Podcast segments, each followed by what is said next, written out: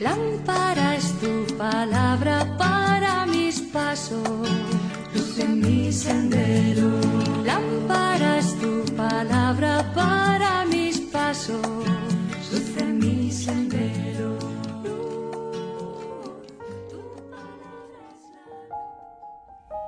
Del Evangelio según San Lucas capítulo 1 versículos del 39 al 56. En aquellos días María se puso en camino y fue a prisa a la montaña, a un pueblo de Judá. Entró en casa de Zacarías y saludó a Isabel.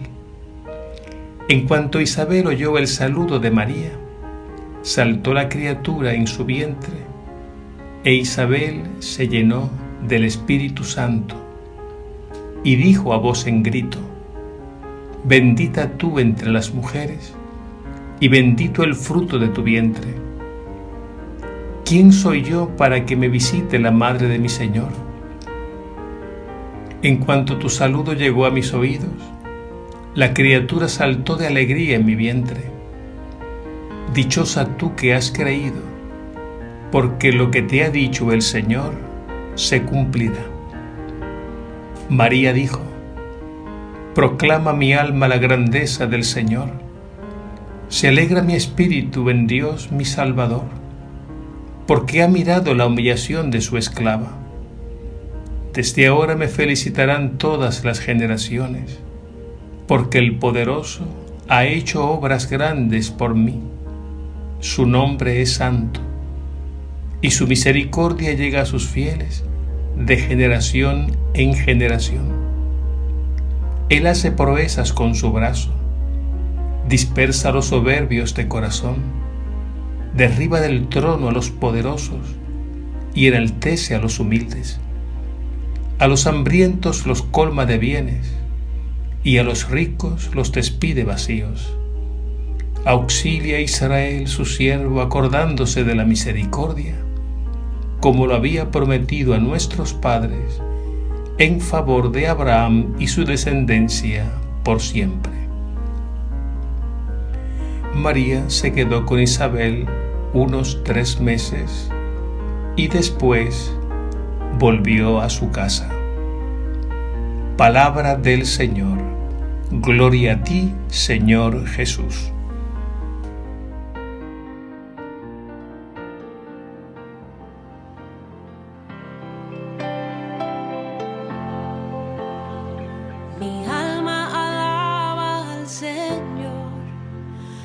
Espíritu se alegra en Dios mi Salvador.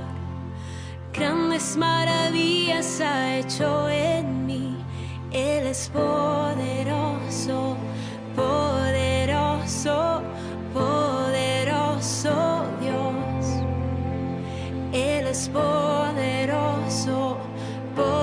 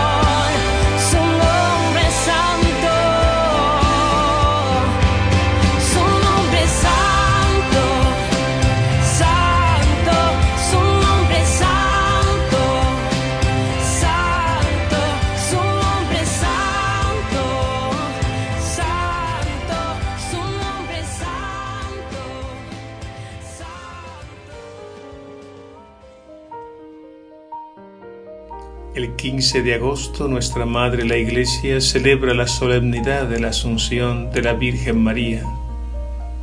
Fue el Papa Pío XII, el primero de noviembre de 1950, quien definió solemnemente este dogma de la Asunción con la Constitución Apostólica Munificentissimus Deus. Mediante ese decreto el Papa anunció al mundo entero lo siguiente, y citamos, declaramos y definimos que la siempre Virgen María, después de su tránsito por este mundo, fue asunta al cielo en cuerpo y alma. El pueblo de Dios desde sus orígenes ha creído y celebrado esta verdad de fe pero fue necesario que el Papa, con la autoridad que Cristo le confirió de atar y desatar, definiera y proclamara solemnemente este hermoso dogma mariano. Y no era para menos, pues como muy bien dice el prefacio de la liturgia de este día, el Padre Dios no quiso que ella sufriera la corrupción del sepulcro ya que había engendrado en su vientre al Hijo de Dios, el autor de la vida. Por este admirable vínculo que une a María con Jesús, Dios quiso privilegiarla y coronarla de gloria, como ella misma dice en el Evangelio de hoy. El poderoso ha hecho obras grandes por mí, su nombre es santo. Y también dice, desde ahora me llamarán bienaventurada todas las generaciones. Toda la grandeza de María le viene precisamente porque el Padre Dios la asoció íntimamente a su plan de salvación realizado por Cristo su Hijo. Él es el nuevo Adán y ella la nueva Eva imagen de la nueva humanidad inmaculada, sin mancha ni arruga. En este sentido, la Asunción de María es un eco de la resurrección y ascensión de Cristo y anticipo de la esperanza que todos nosotros aguardamos como pueblo de Dios, que peregrina hacia la patria del cielo. De este modo, la fe cristiana confirma en este día la esperanza del cielo. Hay un futuro para todos, un porvenir que ya se ha cumplido en Cristo y por Él de un modo seguro y definitivo en su Madre, que es también nuestra Madre.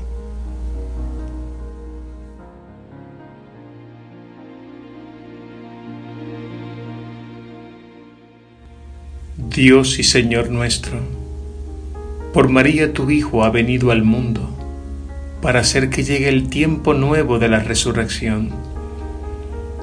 Te pedimos, ya que nos la has dado como Madre y Maestra, que nos parezcamos a ella, imagen de la nueva humanidad, y llevemos a término por tu gracia la obra y misión que has iniciado en nosotros. Te lo pedimos por Jesucristo, tu Hijo amado, que vive eternamente. Amén.